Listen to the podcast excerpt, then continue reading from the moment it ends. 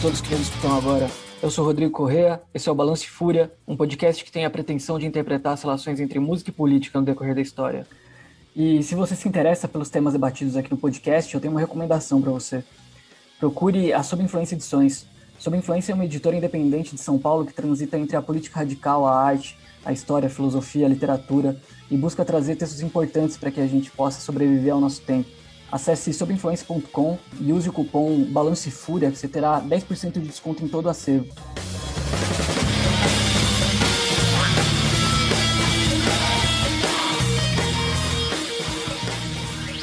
Bom, começando mais um Balance Fúria, o primeiro de 2023. Queria agradecer a todo mundo que nos ouviu por esses últimos dois anos e que está nos ouvindo nesse terceiro ano do Balance Fúria. Seguimos esperando e construindo ambiente que, enfim, acolha todas as nossas inquietações. Acho que é para isso que a gente está construindo esse espaço, que também extrapola o lugar do podcast. Para quem não sabe, a gente tem uma campanha de financiamento recorrente, que é apoia.c barra Fúria.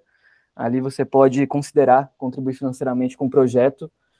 E também contamos muito com os apoios que acontecem de outras maneiras, é óbvio, com compartilhamento, recomendação, divulgação no boca a boca, tudo isso é muito válido. É isso. Agora, para a gente começar a primeira conversa do ano, que não é uma conversa qualquer, que é uma conversa que se dá em um Brasil que apresenta outros dilemas, talvez melhores dilemas, talvez melhores desafios, talvez melhores brigas, que nos incita alguns desejos, vontades e perspectivas, talvez. E o meu convidado é uma pessoa que estou tentando faz tempo trazer para cá e finalmente rolou. Rodrigo Lima, Obrigado por ter aceitado o convite para participar desse episódio e sinta-se à vontade para falar de si como achar melhor. Rodrigo Piá, meu camarada. É, primeiramente, eu quero, antes de falar sobre mim, quero agradecer pela por instigar tantas coisas nos últimos três anos. É um prazer ter apoiado e apoiar o podcast do Balanço Fúria. E muito obrigado por ter me ensinado com tantos convidados tão especiais. Eu não perdi nenhum podcast já, já começo aqui reclamando por, por, causa, por conta da irregularidade dos podcasts aqui, eu como um cara que está apoiando, fazendo uma exigência.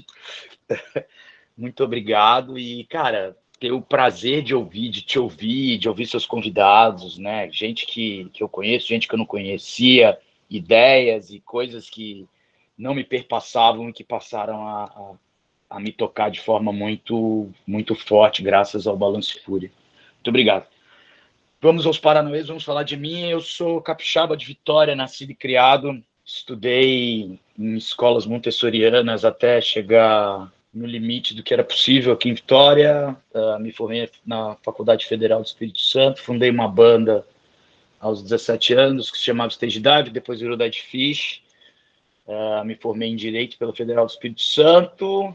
Fiz um tanto de outras coisas, mas é basicamente isso. Sou um vocalista, um curioso sobre política, um curioso sobre filosofia e um skatista de alma, skatista radical de alma, um soul skater, um bad skater, como dizem os caras aí. E, e é isso. E muito obrigado pelo convite. Não sei se estou à altura, cara. Espero. Que isso, que isso. espero conseguir chegar minimamente, instigar minimamente as pessoas nessa, a, a estarem curiosas com o que a gente vai falar. Porra, instiga há 30 anos. E obrigado por ter aceitado, satisfação demais de ter essa audiência. Quando, indo pro, pro, pro tema, assim, quando eu pensei essa coisa de desafiar a tristeza e reativar o desejo, ela estava muito associada a essa passagem desses quatro anos devastadores aí que a gente presenciou uma barbárie absoluta no nosso país e com a possibilidade de algo menos alucinado, menos desgraçado nesse próximo ano, que é esse ano de agora. E a gente pertence a uma cultura que sempre foi crítica à democracia burguesa, seja ela social-democrata ou liberal. Enfim, a gente sempre desconfiou dessas estruturas. E é engraçado que agora, depois desses quatro anos bizarros, a gente se vê amparado nessa mesma estrutura, né? Com que alguma, a gente criticava. É, com alguma esperança, com alguma expectativa a partir dessa mesma estrutura, assim. E isso é bizarro, porque isso significa justamente a devastação da possibilidade de horizonte, a devastação do desejo e o entristecimento total dos nossos corpos, assim. Então, é meio que uma coisa bem Mark Fischeriana, até, desse, dessa, dessa nostalgia que se apresenta como novo e é o que acaba alimentando a, a, as produções que parecem novidade ou que parecem ultrapassar limites ou tensionar limites, enfim. E quando eu te propus esse tema, logo você me falou que, porra, é sobre isso que eu estou escrevendo para o novo disco da Edfish. Deu, porra, então é esse caminho que a gente vai trilhar para pensar o Brasil de ontem e de hoje e de amanhã. Porque eu acho que o Dead Fish, a cada disco, ele refletiu um pouco o momento atravessado politicamente pelo Brasil. Então, a princípio, eu estava pensando em ser uma conversa mais ampla, para debater mais o futuro e os últimos quatro anos, mas já que você falou que a sua escrita está sendo afetada por isso, acho que nada mais justo do que a gente pensar também na sua escrita, nesse processo todo. Então, é isso. Para começar a nossa conversa, eu acho que a gente pode retomar justamente essa cronologia que tem na sua escrita um reflexo de Brasil, né? A partir da discografia da sua banda. E a gente já começa logo com Siva-se. Tá certo? Ou a gente pode voltar até antes. Ou a gente não, pode vamos voltar seguir. Porque o Stage Não, Dive não, é uma não. coisa pouco falada. Sobre o que você falava nessa sua primeira banda? O Stage Dive era uma banda de skate punk, né? Era, era como se fosse uma introdução a, a entender os instrumentos, a entender a escrita, a entender como a gente produziria. A gente falava em inglês, né? A gente, tanto que a primeira demo do Dead Fish, ela é totalmente em inglês, a demo 1. E ali era uma coisa de entendimento. Ninguém sabia tocar baixo, ninguém sabia escrever, ninguém. O máximo que a gente fazia era era redações do colégio, assim, né? nem, nem na faculdade estávamos. Então era uma coisa de entender o ambiente que a gente estava entrando, assim, e ao mesmo tempo é, é continuar vivendo na rua, vivendo os sentimentos da rua, assim. Por mais que a gente fosse meninos de, de da, da classe da média, classe média, pequena burguesa capixaba, a gente estava na rua por conta do skate, né? E eu acho que isso acabou me perpassando depois e depois, mais ainda, eu acredito que a discografia, e é muito sagaz da sua parte, toda a discografia do Dead Fish é, perpassa momentos presentes, né?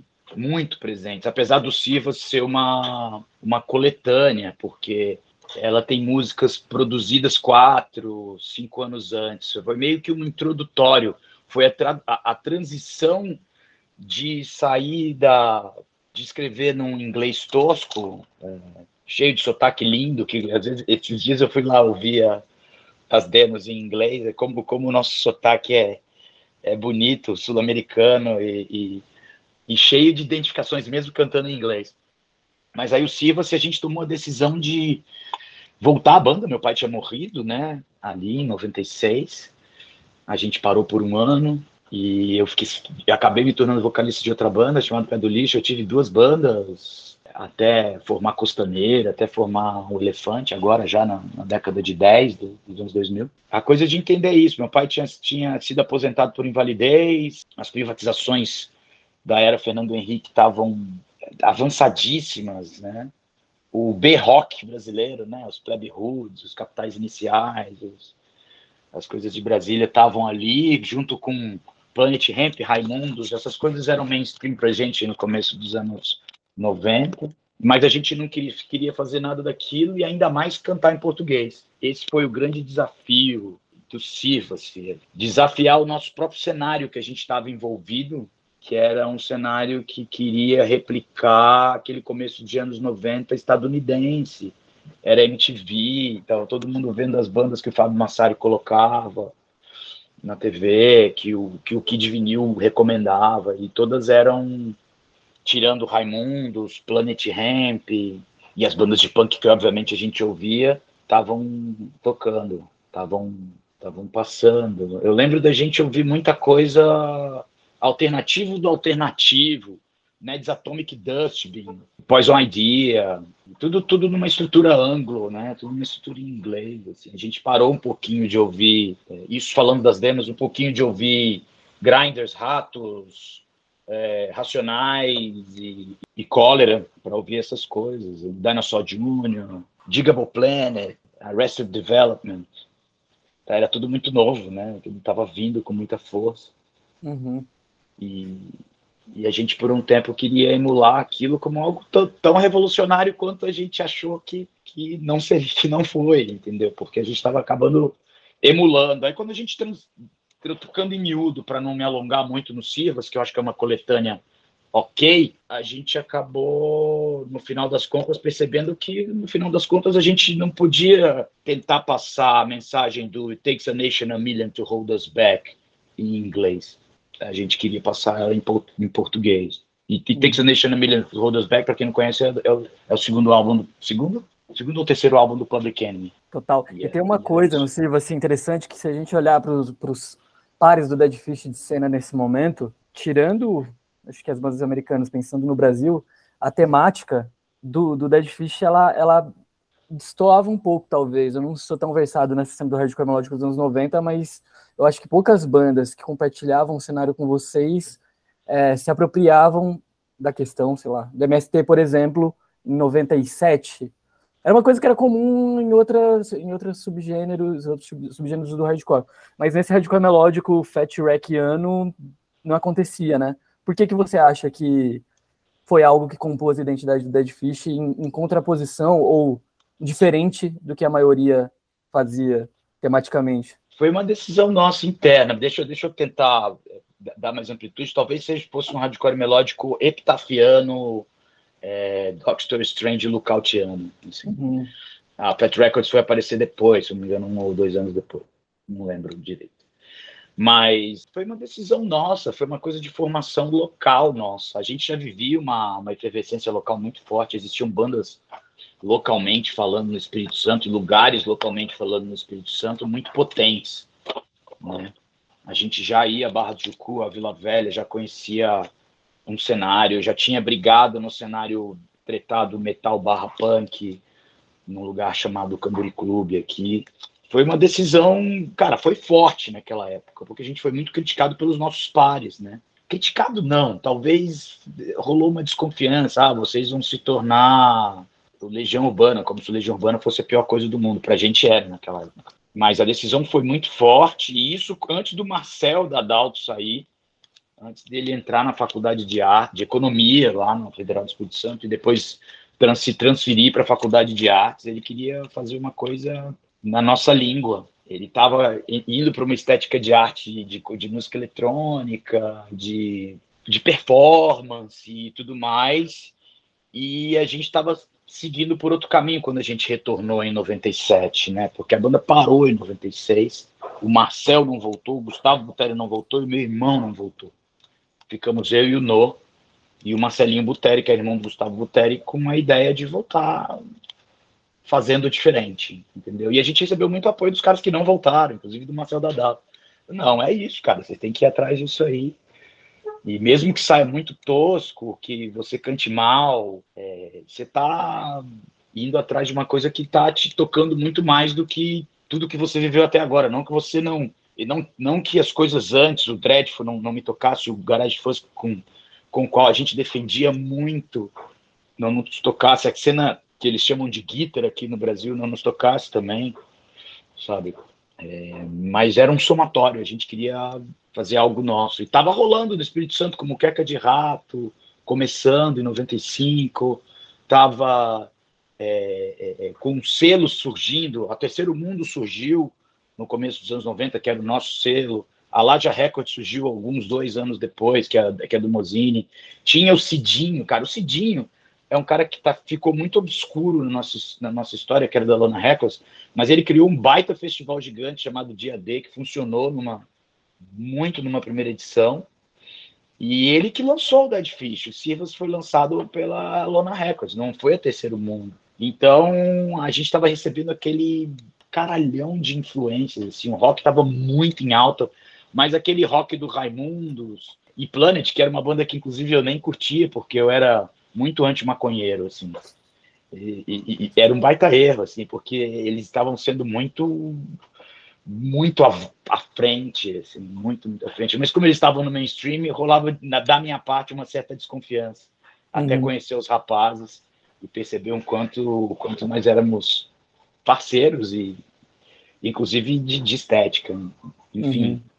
É, foi um caminho interessante de fazer Um caminho muito interessante de sair das demos, da primeira demo, daquela segunda demo que era em inglês, que a gente gravou ao Reprogresso, e ir para o Sirva-se cantando em português, gravando fora do, do, do, Espírito Santo. A gente gravou no Totem.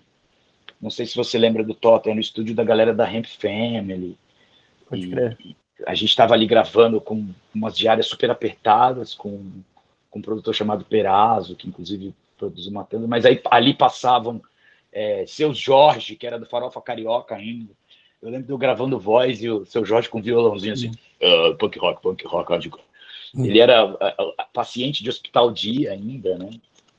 Marisa Hort, os caras do Squalls, é, e comer, era em Santa Teresa, era num casarão, se atravessava a rua, era um morro do outro lado.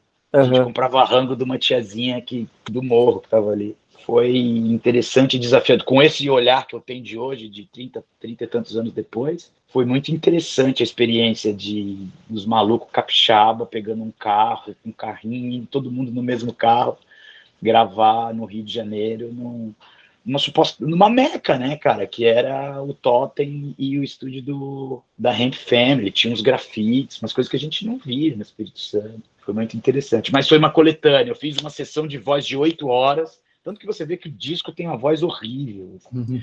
É uma coletânea meio estrambótica de inglês e português, com letras de garotos de. Tinha letras ali que eu tinha feito há quatro anos, três anos. Já, não, já nem sabia se concordava tanto, mas mesmo assim foi uma coletânea legal, a gente ficou muito orgulhoso de, de ter feito. Foi uma, uma evolução para quatro maluquinhos, sendo que dois estavam muito novos na banda, que era o Murilo e o Murilo Almeida e o Aliande, indo para Metrópole, sabe, indo para o uhum. centro. Uhum. Né, que a gente sempre teve ali no hardcore da periferia, e aquilo nos bastava. Sim, pode crer.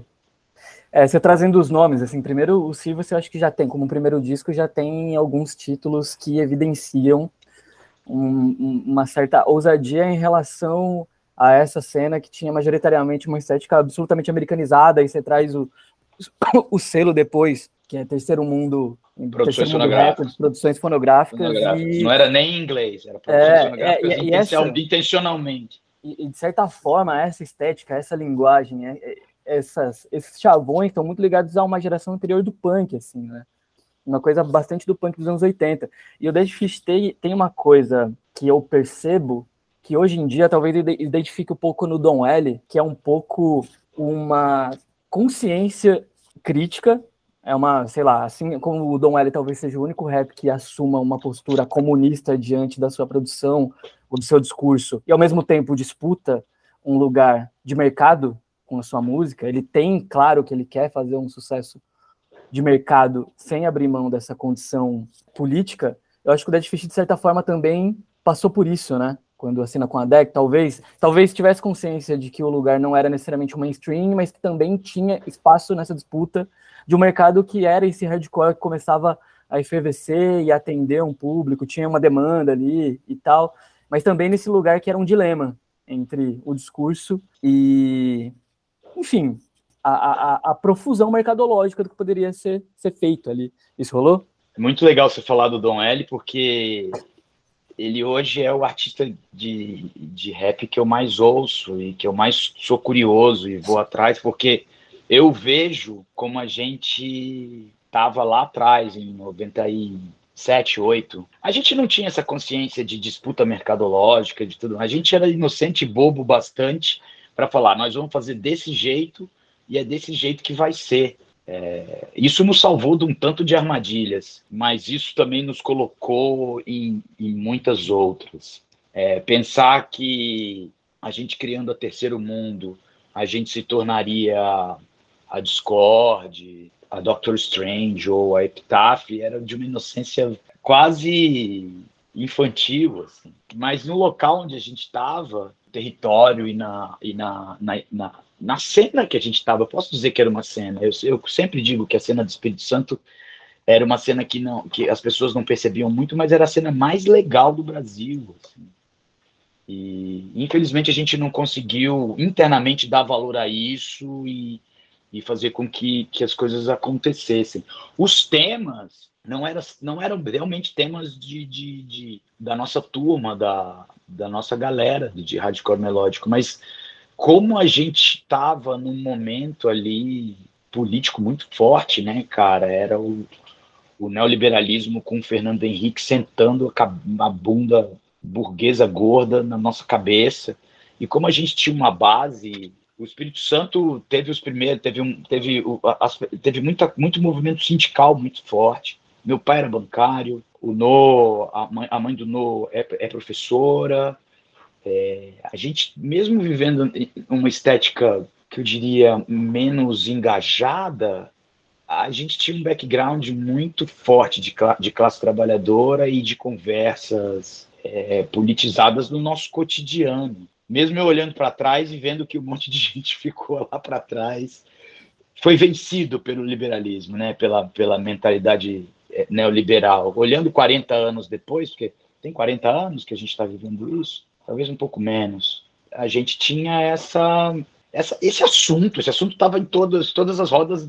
Ah, falava-se de garotos podres, falava-se de, de do disco novo do Pennywise lá, mas falava sobre a privatização da Vale, falava sobre a demissão do pai do fulano, sobre a desestruturação social de tudo. Então, foi natural a gente falar sobre aquilo e criar um ambiente para gente com toda a inocência de achar que a gente se tornaria grande, alternativa. A gente era inocente bastante achar que a gente conseguiria destruir a, a, a elite radiodifusora, as gravadoras mainstream, esse discurso babaca de, de, de produto e tudo mais. A gente viveu durante muitos anos isso, foi muito bonito, mas pagou-se um preço mental, físico e financeiro, é, acredito que muito alto. Tanto hum. que um tanto de gente pulou fora, né?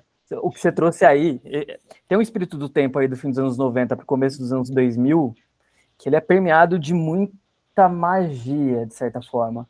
Eu acho que, por um lado, pelas mobilizações que aconteciam ao redor do mundo aí, enfim, pensando novas práticas políticas, e tem um gancho que eu já quero trazer aqui, que é a participação do Dead Fish, não sei em que ano que foi, mas no Fórum Social Mundial, em Porto Alegre. 2003. 2003, enfim, de 99 a 2006, eu, eu acho que foi foram momentos interessantes políticos para uma juventude no Brasil. Talvez a, talvez a gente pudesse estender até 2013, na real.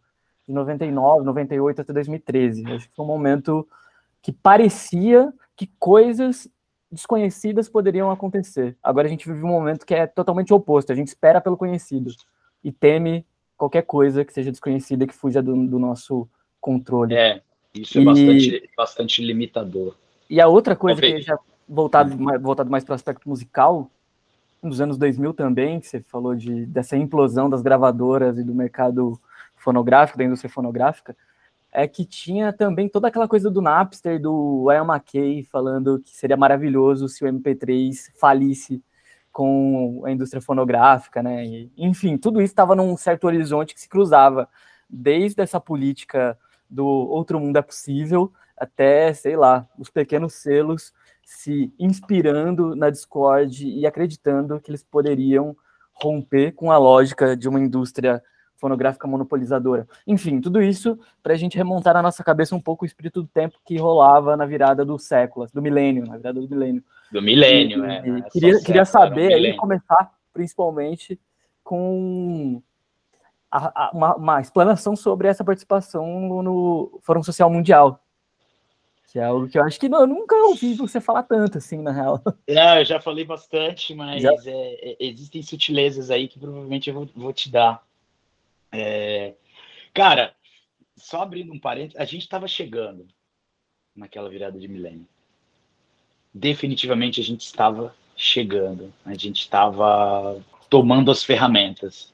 Não sei se é inocência até hoje da minha parte, as pessoas até hoje ainda me acham um pouco é, utópico, inocente, mas eu, eu, também me nego a me tornar um, um cínico pragmático, apesar de, de ser bastante pragmático hoje em dia. A gente estava chegando, cara, a indústria estava implodindo, os pequenos estavam se comunicando. É, eu lembro de CMI, eu lembro de das coisas, Seattle, Genova, e essas coisas acontecendo, e o começo do, do, do governo de esquerda barra social-democrata, que inclusive nós fizemos críticas, nós não votamos na primeira eleição do Lula, né? Cara, ah, Lula paz e amor, esse cara fazendo afago em bancos, tal, tal, tal. Enfim, mas aí a gente, a gente começou a perceber que as políticas elas estavam convergindo, né? E convergindo com muita força. Assim, existia uma discussão muito forte. Uh, hoje a gente percebe que não bastou, né? A gente se desagregou em algum momento e permitiu que um tanto de merda acontecesse. Mas a nossa participação no Fórum Social Mundial é que a gente já ia para Porto Alegre há bastante tempo, desde a, do CIFAS, a gente tinha pares ali, que era o, o Zé Fontena, que hoje tem o Morrostock lá, um festival, e a No Rest, e o Alride, do, do, do, do, Juliano Canela, e a gente recebeu um convite formal, assim, para participar, e eu fiquei muito muito feliz, porque eu queria muito. E é, se eu não me engano, foi o terceiro Fórum Social Mundial, ou segundo.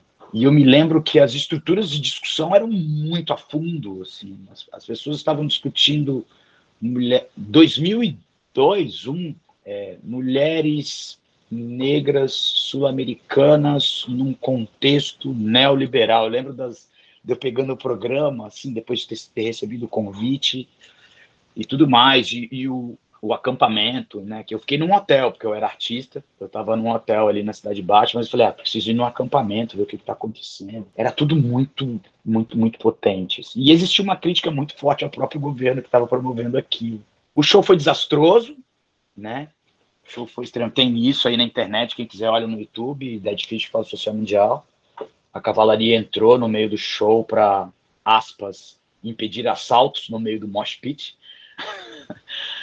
Era um palco gigante ali na. Não tinha pista de skate ali do lado do gasômetro. Quem é de Porto Alegre sabe o que eu estou falando. Eu acho que era umas 100 mil, 120 e tantas mil pessoas. Eu nunca tinha tocado na frente da, daquela quantidade de gente. A banda já estava adernando, ninguém se suportava. A gente estava na estrada há dois anos, sendo que em 2001 a gente fez 115, 120 shows e em 2002 passamos dos 117, tudo isso sem uma estrutura de booking, de catering, de, de nada. E, e, eu lembro de subir naquele palco com uma. Meu, foi depois do Comunidade Ninjitsu, que é uma banda que eu gosto até hoje, inclusive. Assisti o show do palco ali, foi lindo. No pôr do sol, a gente subiu no comecinho da noite. E lembro de, de começar o show e, cara, eu nunca vi um mosh pit tão grande na minha vida, assim. Eu acho que eram 600 metros de, de, de, roda punk. Assim. E aquilo, até um dado momento, foi muito lindo, até que entraram os caras de cavalo, espada na mão, porque a, a, os brigadianos, né, eles, eles usam espada. Quem nos salvou nesse show foi Bernardo Benegão. Porque eu, eu, tava, eu fiquei imóvel, achando que as pessoas iam morrer com espadadas, ser, ter suas cabeças ceifadas pela espada da polícia. Assim. A banda tava é, capenga, o, é, Alexandre Capilé do Sugarcane que tocou com a gente, porque nós já tínhamos nenhum guitarrista, que todos tinham saído ou sido demitidos. Mas estava sendo legal, e aí eu lembro que aquilo ali foi um, um baita banho de água fria. A gente, a organização me pediu, hoje eu entendo por que me pediu, não xinga a polícia, não xinga a polícia, não xinga os caras, não manda, não manda o público atacar a polícia, não manda, não manda, não manda, porque os caras fizeram uma formação de guerra ali no meio do monte.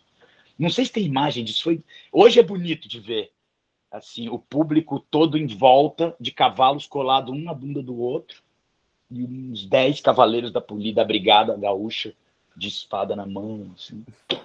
Eu fico feliz que ninguém tem, ou quase ninguém tenha se machucado tem sido no máximo socos e uns, e uns cacetetados. Aí Gustavo, Gustavo aquele não, Bernardo Benegão olhou para mim no meu ouvido e falou assim: dá o um microfone aqui, deixa comigo, que isso aqui eu sei resolver. Que o cara tem, tinha, sei lá, 10 anos de Planet Ramp, né? Sei lá quantos anos de Planet Ramp, prisão nas costas, show que a polícia parou, os caras tava mais do que acostumada. E aí ele falou: galera, vamos devagar, ninguém ataca, ninguém reage. Ali começou minha amizade com com Bernardo Benegão, cara. Uhum.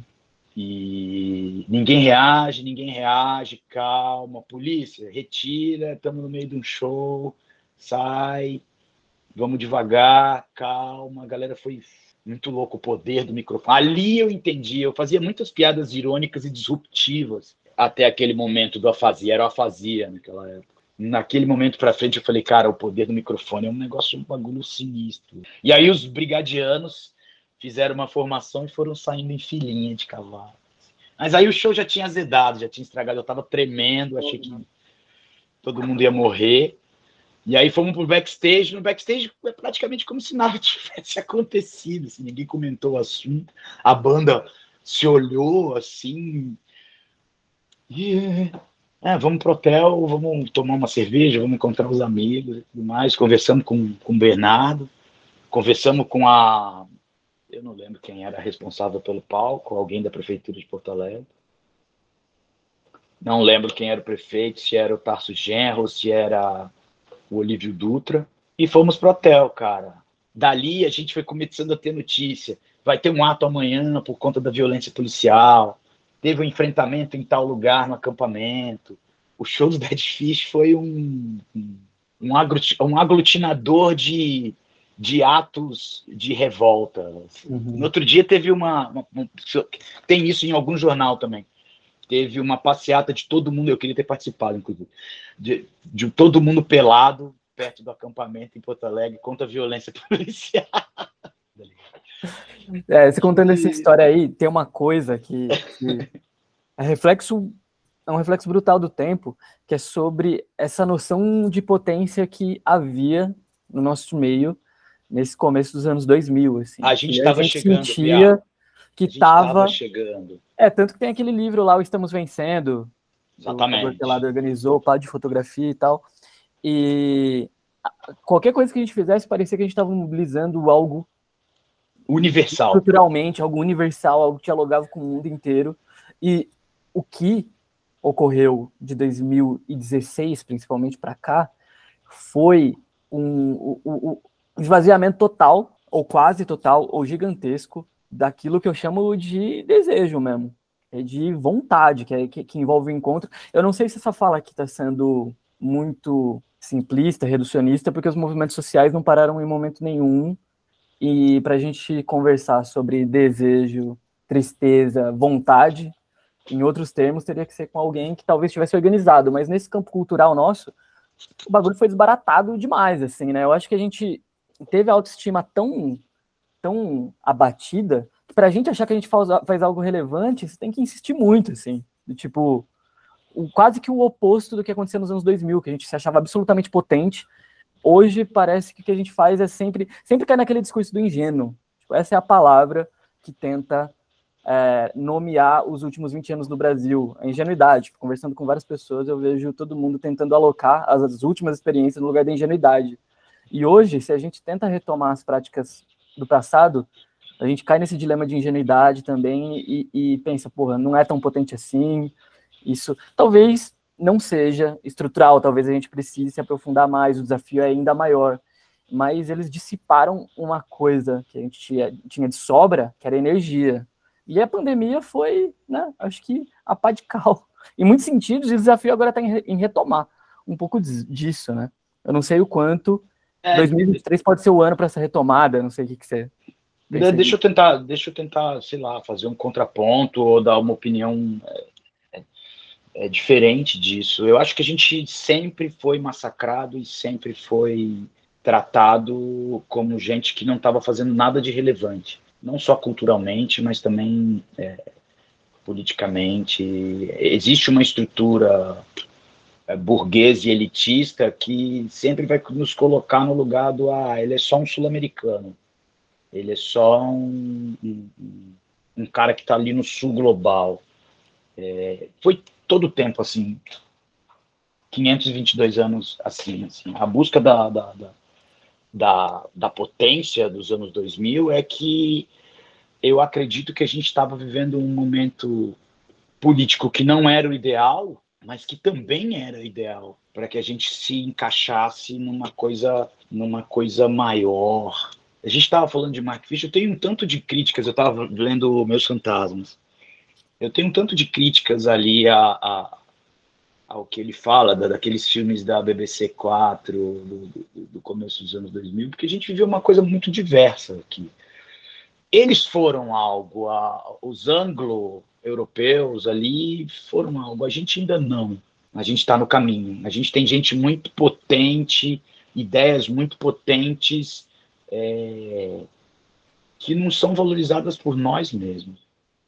A gente foi massacrado, óbvio, a gente, como sempre foi, a gente dissipou uma energia por falta de, de, de malícia, não sei se, é essa, se, é, se é esse o adjetivo, por falta de, de, Mas eu acredito que se a gente tivesse assimilado aquela malícia, não sei se eu estou divagando demais, se eu estou indo para um lugar ou outro, mas se a gente tivesse assimilado a malícia, talvez a gente tivesse, sei lá, se tornado mais cínico ainda.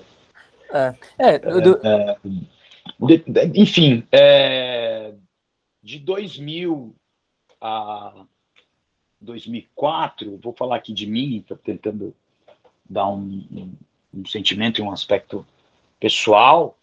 De 2000 a 2004, eu passei de 2000 acreditando muito, 2001 brigando, 2002 é, me separando e 2003 desistindo. Foi tudo muito rápido. Assim. E a banda tinha dito não muitas vezes para essas ideias mainstream, porque eu sabia ler contrato. Naquela época eu estava saindo da faculdade. Mas no final de 2003, ter assinado, ter ido na DEC, ter falado com Rafael Ramos e ter visto lá a estrutura, era uma derrota minha, pessoal.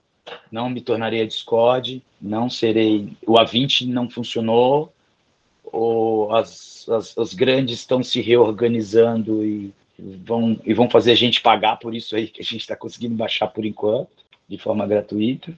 Mas me foi, me, me foi dado ali, na, na, como coletividade, como com os meus pares que estavam ali comigo, que, que se saíssem da banda iam se tornar qualquer outra coisa é, tão irrelevante quanto a gente estava se tornando ali culturalmente. Né? houve uma decisão coletiva contra a minha, a minha vontade de assinar. E eu acredito que o 01 tem um, um valor potente. Eu sou, eu, eu não tenho baixa autoestima, sabe? Quando a gente, quando estavam acontecendo as privatizações, quando a gente estava apanhando da polícia aqui no Espírito Santo por conta da privatização da Vale, por conta da dessa coisa toda, eu achava, eu, eu achava e continuo achando que a gente é muito foda. Uhum. Esses dias vi uma entrevista do Caetano Veloso falando, nós somos muito foda. Todo mundo que se envolveu na Tropicália era muito foda.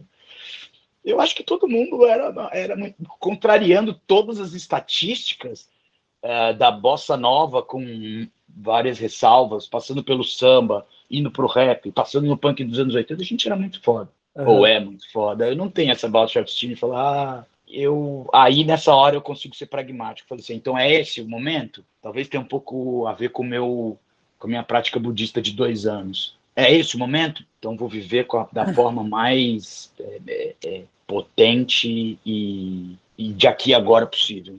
É. Enfim, não sei se te é. respondi, se divaguei demais. Não, não. É que em relação a essa visão dos grandes sobre nós, eu acho que a gente sempre foi subestimado, inclusive pelos que na época, ali no começo dos anos 2000, eram chamados de militantes profissionais, assim. Acho que nosso meio, de certa forma, ele. Eu lembro de uma entrevista do José Herbex, que era da Caros Amigos, na época dele falando da verdurada. E ele lá de tudo, assim, falando. A música pode ser cooptada também, a música de protesto também pode ser cooptada pelo capitalismo. Você, você não significa muita coisa. E eu lembro de ver essa entrevista e ficar revoltado, discordar categoricamente dele. Então, acho que essa noção de que os, os grandes e os profissionais talvez desacreditassem um pouco é, era real, assim, sabia. Mas, mas a gente, em, entre nós, essa autoestima, essa vontade de potência, ela era o dobro dessa, é desse crédito, era o quinto, acontecia. As pessoas estavam dedicando sua vida ali a todas essas questões. Passado 20 anos quase, chegando 2016 em diante, ou melhor, 2018, com a eleição do Bolsonaro em diante, o que acontece, o que eu sinto que acontece, é que não é algo nem tão direcionado ao nosso meio, à nossa cena, aos nossos amigos e às nossas bandas e aos nossos livros e aos nossos coletivos.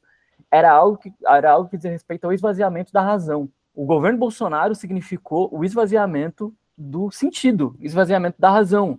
E isso, de certa forma, implicava autoestima no sentido de o que eu vejo de forma coletiva. Primeiro, um, um empobrecimento material total, miséria mesmo, falta de grana, desemprego, é, desvalorização do trabalhador intelectual ou da cultura. E outro que Qualquer é um trabalhador, mais... todos, toda É, todos os trabalhadores, hum. todos os hum. trabalhadores. E outro é um sentido mais particular mesmo, do tipo, que, que de forma meio quase que imperceptível, mas que atravessava, quando você vê a ausência da, da a insuficiência da razão, você acaba meio que sendo desestimulado, assim, desestimulado de ler, de produzir, de se juntar, de ocupar. E foram quatro anos de uma investida poderosa nessa coisa que sempre nos movimentou, que tinha muito a ver com o encontro, e a pandemia eu acho que colaborou muito para o fortalecimento de uma retórica neoliberal que é sobre o indivíduo, é sobre o jovem na casa dele, atrás do computador, fazendo coisas sozinho com amigos imaginários e virtuais. E a nossa geração foi colocada muito numa outra dinâmica, que era de produção coletiva, que era o sair de casa para descobrir o que estava acontecendo, para ter vontade de o encontro, entrar. Coisa. Então teve um pouco disso, assim, a gente pensar nesses quatro anos de Bolsonaro, eu não sei o quanto a galera acha que ele, que ele foi prejudicado pelo, pela pandemia, mas eu acho que o nosso campo foi muito mais prejudicado por esse por essa lógica que se proliferou a partir da dinâmica do indivíduo, do sozinho, do isolado, do atomizado. Isso é aconteceu, é... começou com o Fernando Henrique, Pia. Hum, acredito que o fascismo é o, é, é, isso começou com o Fernando Henrique, cara. Eu acho que quando a gente estava fazendo, vamos voltar nos álbuns, quando a gente estava fazendo a fazia, é muito é, patente o quanto o indivíduo ali estava sendo valorizado acima das, das ideias coletivas. Assim, a Fazia é um álbum que, que eu acho que consegue perpassar isso. Os governos ditos de esquerda, os governos, vamos botar aqui como social-democratas, dos dois governos Lula e do, e do primeiro MEI, Dilma, metade, não conseguiram aplacar isso. Né? Eu acho que o auge disso tudo a gente chegar nesse liberalismo fascista atomizador mesmo, assim, a sua depressão, a sua produção intelectual, a sua família, é, a sua comida, as suas decisões econômicas, sabe? Eu acho que o, nos... Hum. O Afasia de que ano? O Afasia de 2002. Não, a Afasia de 2000, desculpa. É de 2000? Uhum. É que eu estava uhum. pensando, eu, eu não sabia exatamente de que ano era, mas pensando um pouco na ironia contida nesse processo da onda progressista na América Latina e da, da, dessas temáticas que aparecem nos discos do Dead Fish. O 01 é um disco que aponta muito para o consumo, né? Para a questão de consumo. Enfim, eu, eu não lembro direito, você vai me corrigir.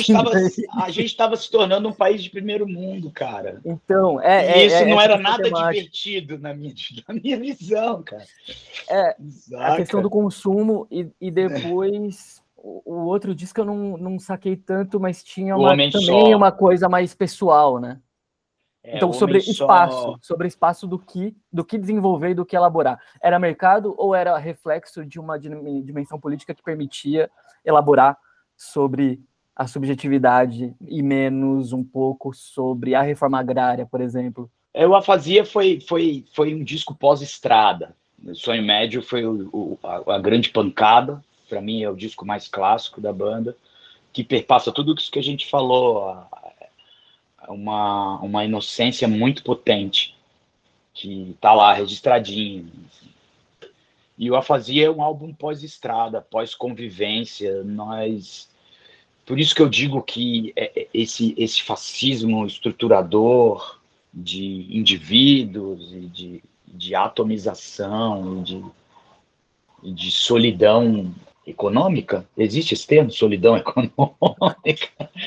É, o desamparado Enfim, economicamente. Tá desamparo tá econômico, é. Ele tava, tava andando para frente, assim, tava, tava indo. E a gente se viu muito nisso na estrada, já no seu médio. O Afasia é um álbum que fecha a fase da inocência do, do Dead Fish, já adianta um pouco, talvez, a, a alguns, alguns outros álbuns e algumas outras bandas sobre o, o, fim dessa inocência de que a gente pode fazer tudo mais coletivamente, mesmo sendo um álbum de 2000. Tinha muito de niilismo, tinha muito de, de leitura de filosofia alemã, que eu ainda gosto muito até hoje, mas que eu vejo de, com, outro, com outros olhos, com outra, com outra, outro, com outro, outra mente. Assim. E, tá, e era isso, eu acho que 2018 coroou um processo que mesmo estando em governos é, é, progressistas,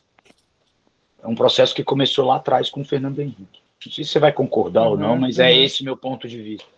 Ah, não, sim, eu, eu concordo no, no, no, sentido de que enquanto que o capitalismo está sempre com o colo feito para receber o fascismo na sua crise, né? Sim. é o cenário para ele atuar.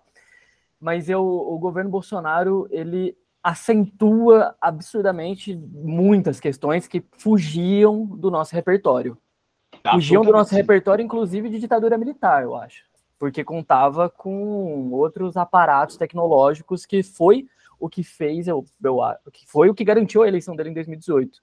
Aparatos sim. tecnológicos, WhatsApp, etc. Não, não, não.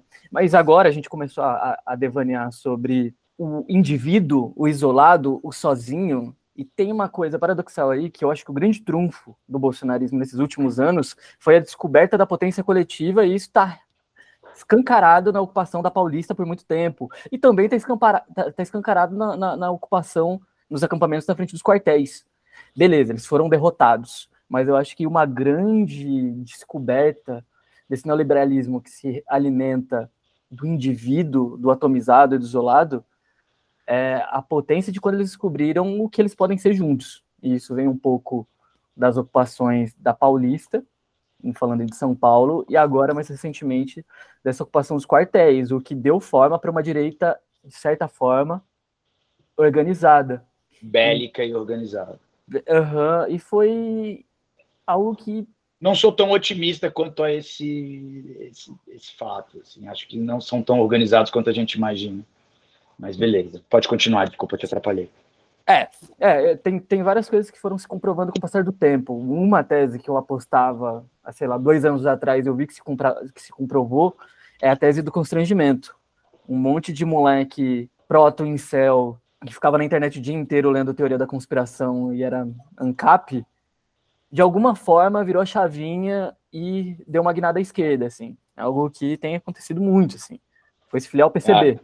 Putz, que bom. Então, então, eu acho que há esse constrangimento do envelhecimento do adolescente que se vê situado na realidade e a realidade não é a internet. Então, acho que essa coisa acontece. Constrangimento é uma coisa que funcionou. A realidade é uma coisa que demanda né, do sujeito. E vem acontecendo com um monte de bolsonarista, com um monte de moleque que era meio em céu, meio ANCAP, e, bom, não é assim que a banda toca. Mas, de certa forma, a coragem dessa galera se assumir de direita e conservador e reacionário é algo meio. Nesse volume, é algo meio inédito, eu acho.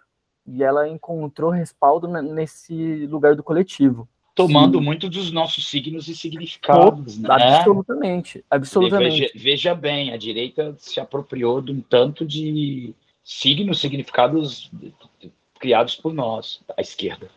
Absolutamente. Né? E aí, gente... da vida, uhum. ANCAPs da vida. Assim, outro dia eu, eu perdi 15 minutos lendo um manifesto desses caras e tá tudo é, bastante nosso ali. Tem. Tem, tem, tem. Então cita-se Bakunin, inclusive. Caralho. Que é um negócio extremo, assim, que eu fico abismado. Gastei 10 minutos, assim, foi bastante desagradável, bastante esclarecedor.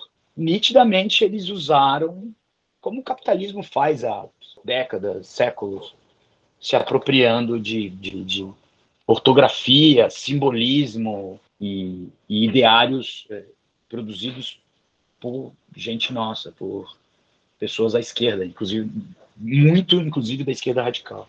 Aham, uhum, aham. Uhum. É, é.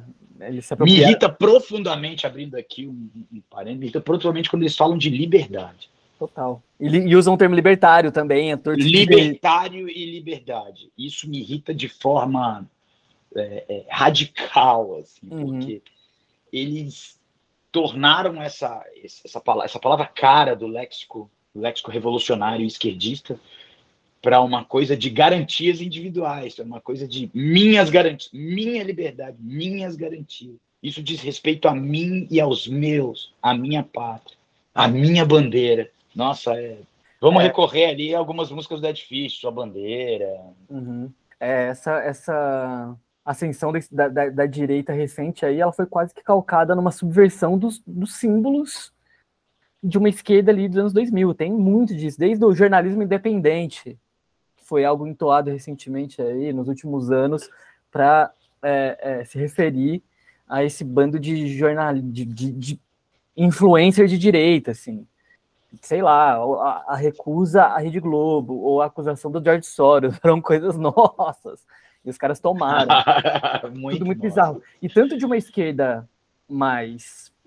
Uh, será que eu chamo de liberal? Tanto os signos de uma esquerda que estavam associadas a algo não tão soviético foram apropriadas por uma direita, quanto a de uma esquerda mais associada a, uma, a um imaginário soviético também foram sendo apropriados, ressignificados por uma direita mais baixa, assim, mais tradicionalista, mais na, nacionalista também, o um negócio meio da nova resistência ali, Russófilo, enfim. Então, então tá, tá tudo uhum. muito esquisito. Mas a grande questão, que eu acho que vai voltar um pouco também para o tema do episódio, que representa a ascensão da extrema-direita nesses últimos anos, inclusive em algum nível em aspectos culturais, está nesse lugar do desejo. O que, que foi esse fim de ano, os caras querendo explodir bomba em, em Brasília, se não uma disposição revolucionária, tá ligado? Que a gente, que a esquerda, talvez já não tenha. O que, que foi esse ímpeto de violência, de ruptura, se não uma disposição revolucionária, que a gente perdeu, que fugiu do nosso repertório. A gente se transformou nesse manejador da estrutura e da instituição e do, da defesa do Alexandre de Moraes e desse Estado democrático de direito que é ridículo, né? Enfim, é isso que acabou se tornando as coisas. É, vai precisa... acabar, vai, vai, vai acabar se tornando um déjà vu. Eu não sou uhum. um pessimista em dizer que essa vitória é, do executivo presidencial, do Lula, seja uma coisa desastrosa, ao contrário, muito ao contrário. Mas eu questiono um tanto de zilhões de, de procedimentos, de pragmatismos que nos levaram a isso. Obviamente, isso está na. Mas eu acho que a gente vai poder discutir isso de forma muito mais potente, de forma muito mais é, prolífica, com muito menos clichês e com muito menos vai para Cuba ou comunista de merda e essas coisas. Não quer dizer que a gente vai lá na frente e desaguar em alguma coisa é, maior e revolucionária. Não tem, não tem nada essa essa essa ilusão. Mas falando nessa coisa do o cara ia explodir bomba, eu, eu, eu acho que eles se apropriaram disso, mas eu acho que no final das contas o objeto é outro, é machucar pessoas, é matar gente. Eu acho que quando a gente estudava o situacionismo, quando eu li sobre Feltrinelli e tudo mais, era destruir a estrutura, né? Fazendo aqui a defesa da esquerda radical, era destruir a estrutura, machucar o mínimo de gente possível. E essa galera não, essa galera quer fuzilar um, tesoureiro do Partido dos Trabalhadores do Paraná, na fronteira com, com a Argentina, Paraguai e Uruguai, assim, que foi o que aconteceu em Nova Iguaçu.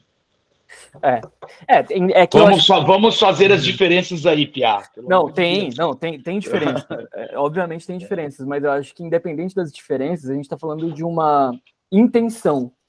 A intenção de uhum. ruptura. Eles podem querer matar pessoas e a gente destruir estruturas, mas há uma intenção que essa intenção é de ruptura e não de manutenção. Enquanto a nossa sim, intenção sim, nos últimos sim. anos tem sido de manutenção. De manutenção. É, de retorno. De retorno, é uma coisa, retorno, é uma coisa é. sobre. É nostálgico, né? Ah, os, os, nossos afetos não passaram nos últimos tempos de nostalgia. E o que eu acho, que aí a gente vai voltar para o tema do episódio, eu quero saber de você nesse novo processo de composição, que a gente agora talvez ultrapasse, rompa ou transforme essa nostalgia em possibilidade, em horizonte, em futuro, em imaginação. Porque a gente vai ter espaço para isso, né? A gente precisa de garantias mínimas para desejar, para querer, para caminhar. E o meu grande ânimo é, nessa virada de ano está mais nesse lugar, assim, de finalmente retornar a um espaço onde o bom senso valha de alguma coisa e que possa ser um ponto de partida para se desenvolver coisas. Sabe, eu acho que a gente está nesse lugar agora, bem básico na real, que é o bom senso é um lugar que a gente vai partir para construir coisas. Então, enfim, começar, eu acho que... como se fosse começar do zero, você acha que é começar do zero, Pia? Eu... eu, não, eu não acho que é começar não do zero. Não sei se concordo, não sei se eu, concordo. Não, eu não acho que é começar do zero, mas eu acho que o bom senso ele significava muito pouco nos anos Bolsonaro, para a gente iniciar discussões e iniciativas. E agora talvez bom senso seja alguma coisa, enfim, signifique algo. A razão passa a significar algo. Ele pode não ser uma, uma coisa que represente uma transformação gigantesca, mas é um princípio. A razão como princípio, nos tempos de hoje, está sendo uma grande coisa, porque a gente viveu nesses quatro anos o desfazer total da racionalidade.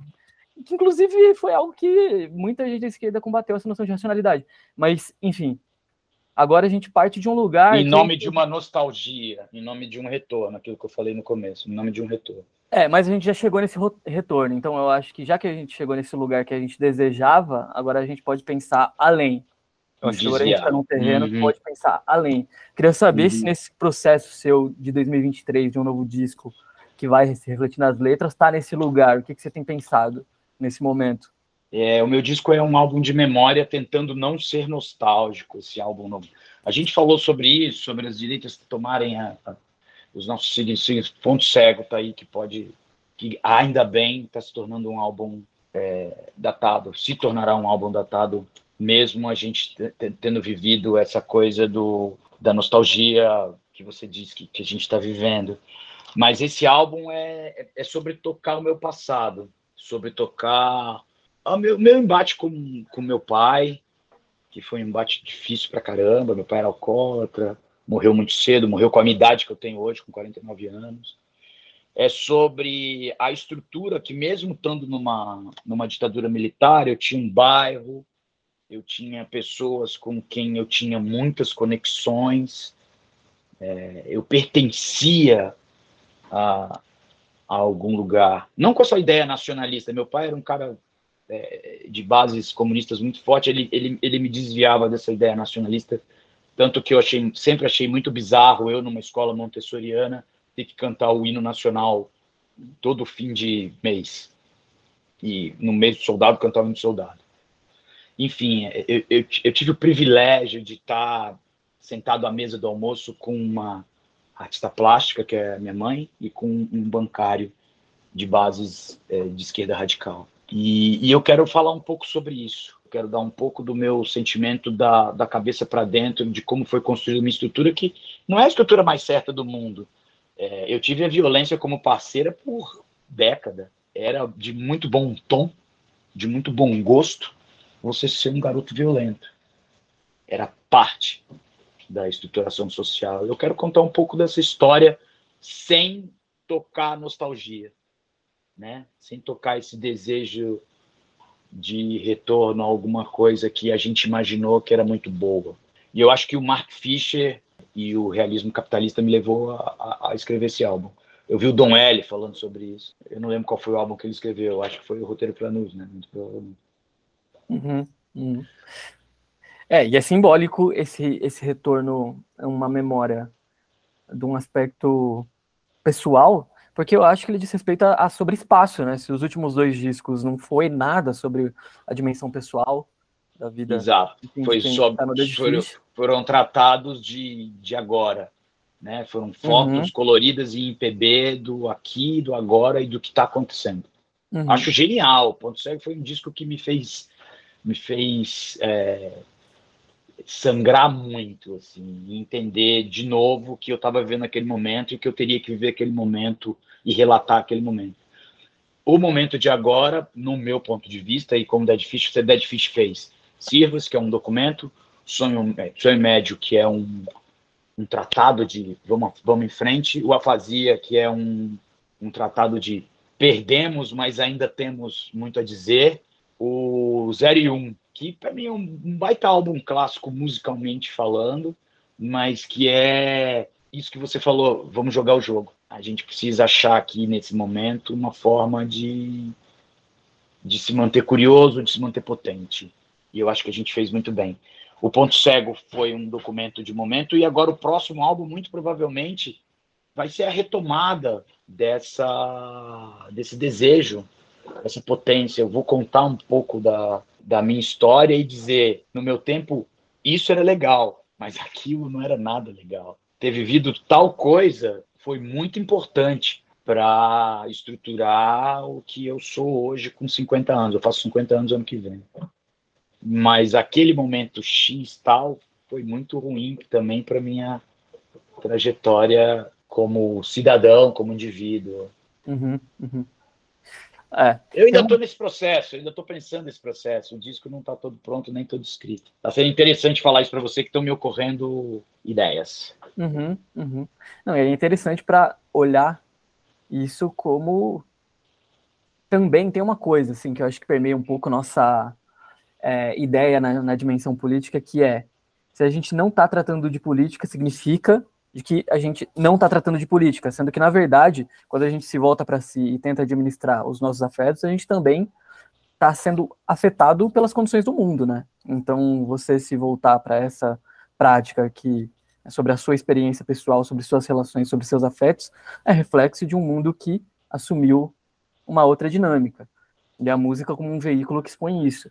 Agora, uma coisa que a gente tratou pouco nessa conversa, que é um, a princípio era um dos motes, também pensava sobre a, a música como potencial político nesse pós-Bolsonaro. E eu acho que, apesar da gente ser de gerações bem diferentes, a música, em nível considerável, foi o nosso mediador em relação à política, quase que a nossa literatura. É, nos últimos 10 anos, acho que de 2010 em diante, ela foi dando lugar a outras coisas que eu ainda não sei dizer exatamente ao que. Talvez o YouTube, não sei a que tipo de. Qual foi o elemento cultural que serviu de mediador para um jovem em relação à política?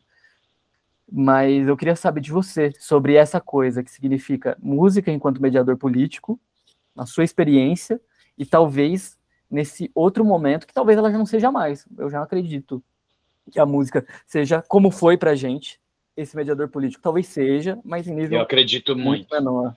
Eu acho que esses, eu acho que você vai mudar de opinião em algum momento daqui três, dez, nunca mais anos.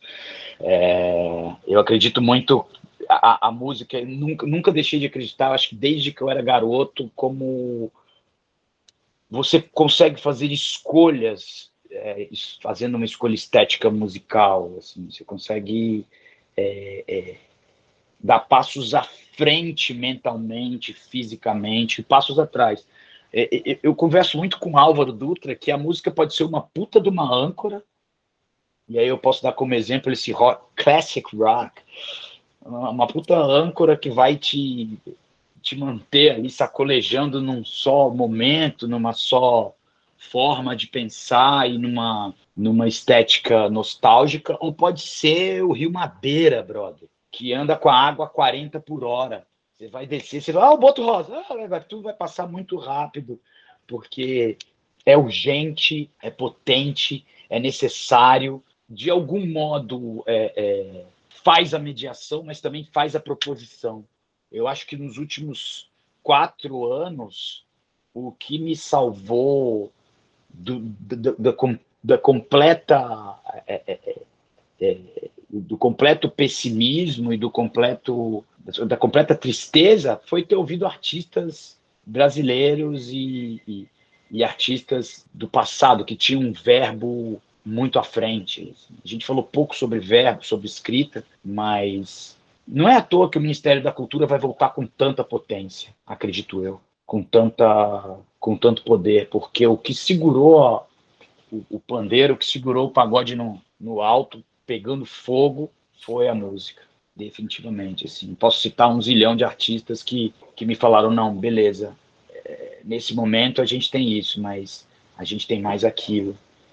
Eu fui, fui, fui revisitar No Violence, sem nostalgia, né? Porque ou até com uma certa nostalgia, vai, vou, vou aceitar esse, que, que cometi esse crime em muitos momentos. Fui revisitar as coisas da Crime Think, com outros olhos, com olhos que estava vivendo o, a pós-verdade, o fascismo e esse momento. E agora continuar escrevendo o que esses artistas, Dom L fez, que sei lá, eu comecei a ouvir muito Leonardo Cohen, Gilberto Gil, coisas que eu não ouvia antes do, do Ponto Cego. É, comecei a ouvir essas bandas mais novas, ouvi grime e drill graças a vocês, sabe? Ouvi. É... Pô, eu peguei as coisas do Plant Ramp que eu nunca tinha ouvido. E eu acho que agora a gente pode escrever esse novo desejo, essa nova potência. A gente pode sair do. É, é, é, definitivamente desse caminho via música, uhum. via arte, cultura e música muito fortemente. acho que essa pergunta me fez. Eu, eu deveria levar pelo menos uns dois dias para respondê-la, assim, mas está aqui é, respondida de bate pronto. É, é, é, é uma questão. Eu, eu concordo com o que você trouxe, eu concordo. Tem uma coisa que eu conversei já algumas vezes com o Nizuma, um camarada que já participou aqui, inclusive, que pode ser modificado, obviamente, mas que eu sinto que, que, que responde a uma dimensão geracional, assim que os artistas, beleza, os artistas individualmente eles surgem com temática, com abordagem, com discurso que afetam, que mobilizam e que transformam vidas. A relação das pessoas individualmente tem sido motivada também, a música atravessa, a produção cultural atravessa, e coletivamente também, mas eu acho que diferente de, de, de 20 anos atrás, a música não é o que dá o tom para a sociabilidade da juventude hoje. É também, mas antes era, sem dúvida, eu acho que era o, o, o produto principal da indústria cultural era a música. Mais do que o cinema, mais do que os games, mais do que qualquer coisa.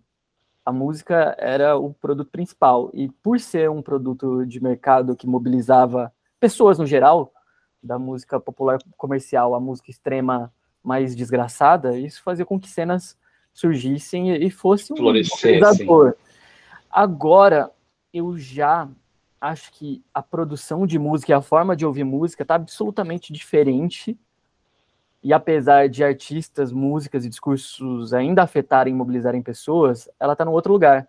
Eu acho que a indústria cultural tem tido. Ganhou de novo? Você acha que o, o esse capitalismo tardio vence de novo? Venceu a música de forma um fenômeno recente, um fenômeno recente que eu tenho percebido é de uma geração que não tem relação com música, por exemplo, que tem o game como um elemento de sociabilidade e é grande, e é grande. A gente está falando de número, é, é, não é algo que parte de um exemplo específico de uma outra pessoa que eu conheço que não se relaciona com música.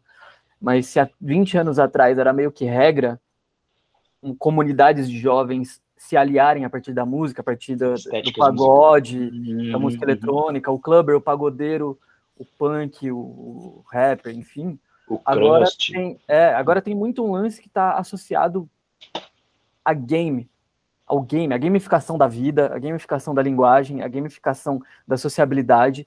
E o game é uma coisa que eu sinto que muito fortemente tem mobilizado uma comunidade de jovens que, inclusive, se identificam ideologicamente. Enquanto, por outro lado, os jovens que têm uma afinidade política não necessariamente são mobilizados pelo mesmo gênero musical, diferente de 20 anos atrás. Tipo, se você ouvisse determinado gênero, subgênero, você se filiaria a determinada posição política específica, assim. Se você gostasse de Atahualpa e o Punk, Mercedes Sosa, você ia ser comunista. Se você gostasse de anarcopunk, você ia ser anarco É, tipo, você ia estar envolvido Disrupt, em você estaria em outro. É, se você fosse. Enfim, tinha uma segmentação, uma especificidade, uma coesão de grupo muito forte que já não faz tanto sentido hoje em dia. Hoje em dia você vai ouvir Dom L, Dead Fish, Pablo Vittar, e alguma banda indie qualquer, e vai ser como marxista-leninista, tá ligado? Hoje em dia você vai ouvir Dead Fish também, Pablo Vittar também, Drake, e ah, vai ser anarquista. Enfim, tipo, a coisa já assumiu outra forma, assim, a música tá num outro lugar. O consumo de música tá formando pessoas em outras dimensões. Assim. É mais nesse sentido que eu trouxe. Você acha que a música ganhou menos, menos importância? se tornando só mais um aspecto do, do consumo cotidiano? Eu não acho que a questão é a música, eu acho que a questão é, são as novas formas de sociabilidade, as novas formas de consumo de produtos culturais, assim. E, enfim, é algo que não diz respeito à música, porque particular, individualmente ou em experiências variadas, a música vai ser fundamental. Mas se a gente olhar em comparação a gerações ou a como essa geração vem se relacionando com a produção musical, ela é muito mais ampla quando ela tem uma relação profunda com a música. Eu acho que dificilmente ela vai ser tão ortodoxa como foi há duas gerações para trás e mais para trás ainda. Nunca, e muito não, dificilmente, não existe top, não tem possibilidade. E muito dificilmente a gente vai ver uma formação de uma cena que tem uma coesão ideológica e estética. Ela vai ser diversa esteticamente, talvez mais coesa ideologicamente, mas esteticamente ela vai ser diversa.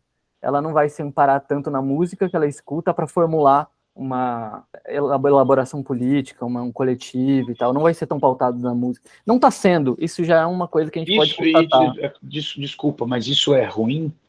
Não, não sei. Não, eu não acho ruim, eu não acho ruim. É, mas nunca eu... tinha me perpassado essa ideia. E... Não, não, eu não acho isso ruim. aqui, não acho a pior coisa do mundo. Não, eu não acho isso ruim, mas eu acho, é, constato talvez, ou identifico uma secundarização, de forma geral, da música como um mobilizador, como algo de sociabilidade. Tipo, já não é a música. Não a mobiliza. Coisa. Talvez ela é a uhum. segunda, talvez ela é a terceira.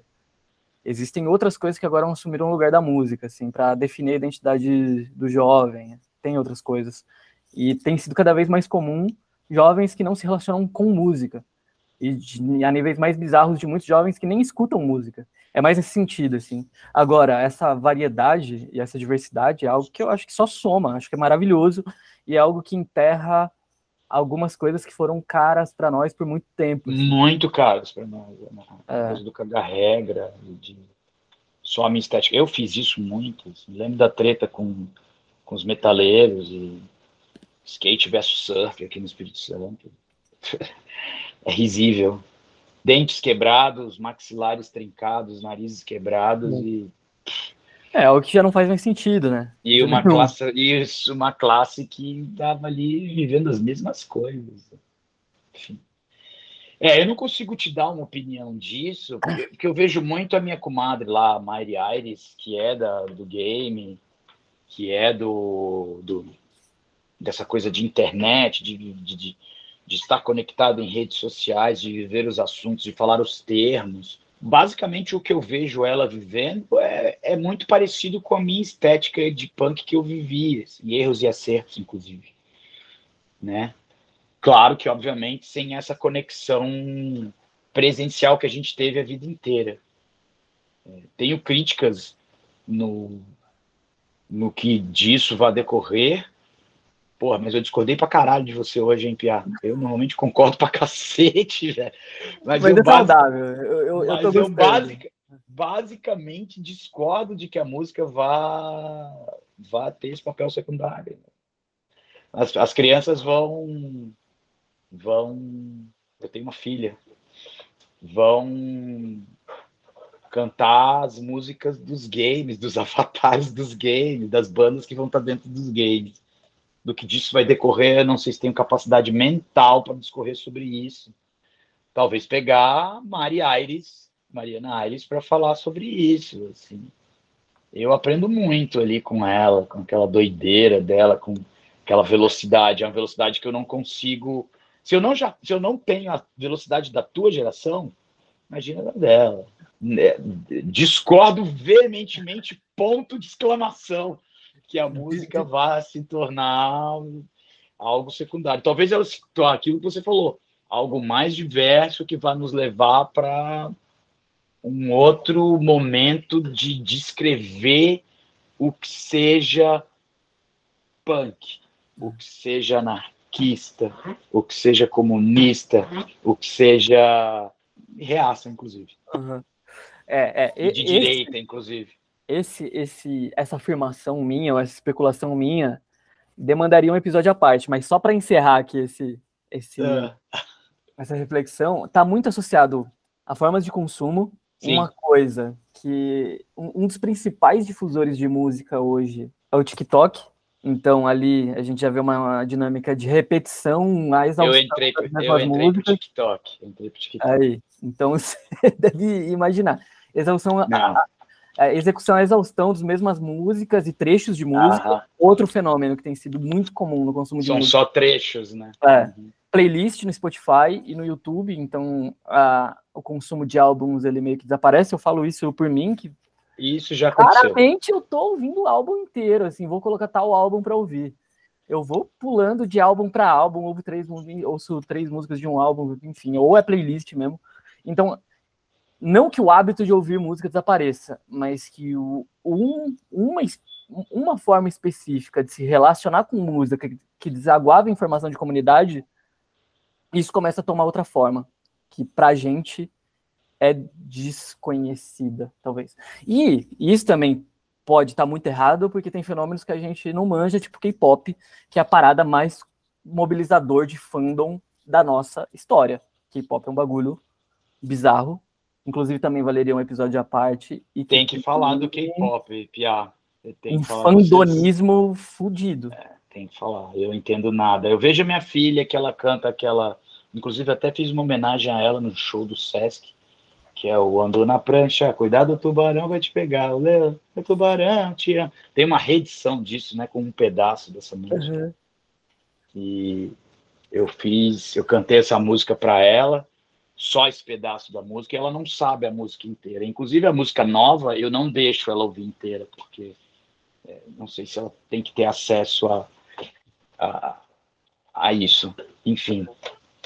Mas faz sentido isso que você falou. Agora, concordando brutalmente, é, é, é um TDAH musical, né? Eu continuo ouvindo álbuns, mas eu tenho certeza de que as pessoas não ouviram o Ponto Cego inteiro de primeira. Ninguém. Ninguém. É, pra, pra ser bem sincero, álbuns inteiros que eu escuto são quando eu coloco os discos aqui.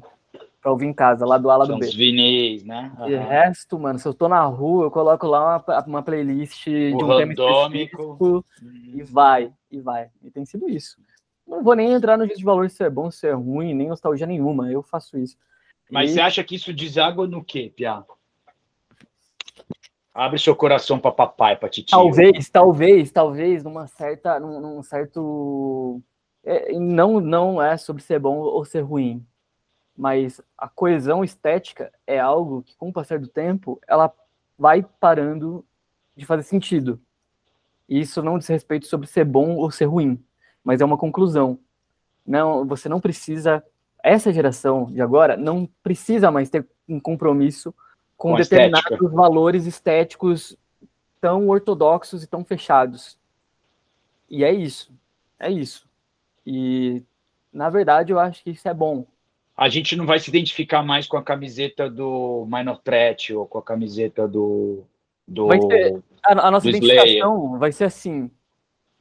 Um, A gente não vai cruzar um skatista uma- na uma- rua com, com o shape do É, Natas é. Calpas ou com uma rodinha e falar, e aí, mano, certo? O, o valor, história. o valor talvez esteja no lugar do Emicida no Altas Horas, ou sei lá em qual rolê com a camisa do Cólera. Ou uma banda de hardcore que tem uma intro que é um trap. É, tá nesse lugar. Eu acho que se há coesão estética nessa geração, ela tá nesse lugar. Uma mina do rap com Camisa do uma, Ratos. camisa- uma camiseta do Ratos. Ou uma coisa que eu acho interessante nesse sentido é uma molecada do Grime. Tem lá um cara do Rio, que é do Dance Hall, do Grime, e o, o- a camiseta dele é o logo do Doom, a banda de crust inglesa. É Cabrum o nome dele. O nome dele é Cabrum, o bagulho é o do Doom. Cabrum. E são as três setas antifascistas, Raga Against Fascism. Então é meio que essa mistura de uma estética do punk, que chega lá no Rio, que tá ali também nesse meio, que se mistura com um monte de coisa, e quando você vê, é funk carioca, com Raga, com uma estética crust. É isso. Isso é o... Ah, eu acho Finalmente chegamos ao século XXI. Eu tenho Eu uma acho tese... genial isso, a gente genial, que a gente não está replicando nada, né? Não É. estamos fazendo cover de, de nós mesmos, assim, enfim, fazendo Sim. também. Enfim. Enfim. A gente foi longe. Essa conversa aqui foi longe. É, é, eu estou aqui mergulhado nessa, nessa, nesse pensamento aqui, absolutamente mergulhado. Do K-pop, que a minha filha começou a, a tocar de leve, ao, ao funkeiro que tem o logo do Doom. Hum, e que usa os logos da antifascistas e, e de ocupação Vai ter um pis-punk sertanejo? Pô, Será? Talvez, quem sabe. A próxima leva. Bom, Rodrigo, estou morrendo de fome aqui, tá quase na hora do almoço. A gente, falou a beça. E eu falar bastante. Não sei se ficou algo pelo caminho. Eu queria ah, bastante que coisa. sentisse bastante a vontade. Eu... Não, sinta-se. Eu quero deixar esse momento aqui para você falar sobre tudo que você achou que ficou pelo caminho, que faltou para amarrar pontas soltas, enfim. Esse é o seu momento. Cara, Pia, é... desculpa por, por pelo nosso assunto ser tão. A gente tentar colocar ele de uma forma bem coesa e ele partir para um zilhão de coisas. Eu acho que eu, eu como vocalista da difícil fiz isso a vida inteira. tentei colocar tudo num, num trilhinho e acaba sendo, acaba sendo uma coisa muito explosiva e ampla. E, e eu acabo sem absoluto nenhum domínio verbal, o que eu acho legal, porque o meu cérebro continua funcionando. É, ficou um tanto de coisa pelo caminho. Acho que você pode convidar pessoas para falar sobre gamificação, sobre K-pop, sobre é, pessoas até mais velhas para falar sobre não se repetir, sobre cover de si mesmas e sobre repetições estéticas que a gente vive como achando como novo, mas que não é novo, que eu acho que eu não tenho tanta capacidade de falar, até porque eu estou muito inserido numa estética que eu diria até bastante conservadora. E te agradecer, cara, por ter me colocado no hall dessas pessoas tão sensacionais com quem você conversou nos últimos dois anos e tá abrindo o terceiro ano num outro momento é, político, mental e quem sabe daqui a um mês a gente possa pensar economicamente. Tá uhum. Tem, Obrigado tem uma... demais, te amo pra caralho, você é foda. Conta comigo no Apoia-se, conta comigo para usar camiseta, vocês são foda, obrigado. Nossa, eu, eu que agradeço, é. eu que agradeço, satisfação imensa. E tem uma coisa que esse episódio aqui, não sei se necessariamente esse episódio, não sei se a gente se falou todas as vezes a respeito disso, mas eu tive como, como as coisas passam e como tudo tem ficado datado na dimensão do tempo que a gente vive. Eu já pensei em conversar com você sobre a possibilidade do golpe do Bolsonaro, sobre eu lembro, uma série de coisas, falar comigo sobre isso. Sobre uma, sobre, uma, sobre uma série de coisas que não fazem sentido nenhum hoje. Mas... Faria, se a gente tivesse feito um episódio sobre aquelas coisas, não faria sentido nenhum hoje. Eu acho que essa conversa ela deixa o terreno mais aberto, assim, para que ela Sim. se no tempo. E eu espero Sim. que ela não envelheça mal com esse bando de afirmação que a gente, que a gente, que a gente fez. É, é, é. Esse monte de cagada ou esse monte de especulação que pode ser muito boa agora e ruim depois, não sei. Eu acho que não. Acho que foi uma conversa muito boa. Ficou muita coisa pelo caminho. Sim. Sem dúvida a gente conseguiria levar essa conversa. Mas é legal. Que, mas é, é legal que tenha ficado coisa porque deixa esse campo aberto para para chegar alguém e pontuar e dizer ou concordar ou trazer um, um, uma nova ideia, um novo sentimento. Acho que é para isso que a gente está vivo agora, nesse momento de hoje. Absolutamente, absolutamente. Eu acho que é isso. Eu agradeço. A gente vai deixar essas pontas soltas que ficaram pelo caminho para uma conversa no próximo momento, quando a gente se encontrar de novo. E Finalmente, obrigado. Obrigado por essa conversa, meu mano. Obrigado, obrigado você, Pia. Obrigado vocês todos aí. Acho que chegaremos a alguma coisa, é, alguma é, decisão coletivamente. Não vai ser só o meu e o seu ponto de vista, né? A gente vai acabar construindo alguma coisa mais ampla. Vai ser o primeiro episódio que eu não vou ouvir Balanço e Fúria. Porque eu acho insuportável ouvir meu tom de voz. Que isso. Ainda mais durante uma hora e tanto. É. Que Beijo, isso. cara. Valeu. E para encerrar aqui, como eu tenho respondido todas as pessoas no meu WhatsApp que me desejaram um feliz ano novo, que 2023 seja potente e generoso. Vai ser. Nos Faço vemos. das suas palavras as minhas. Vamos. Valeu. Valeu, mano.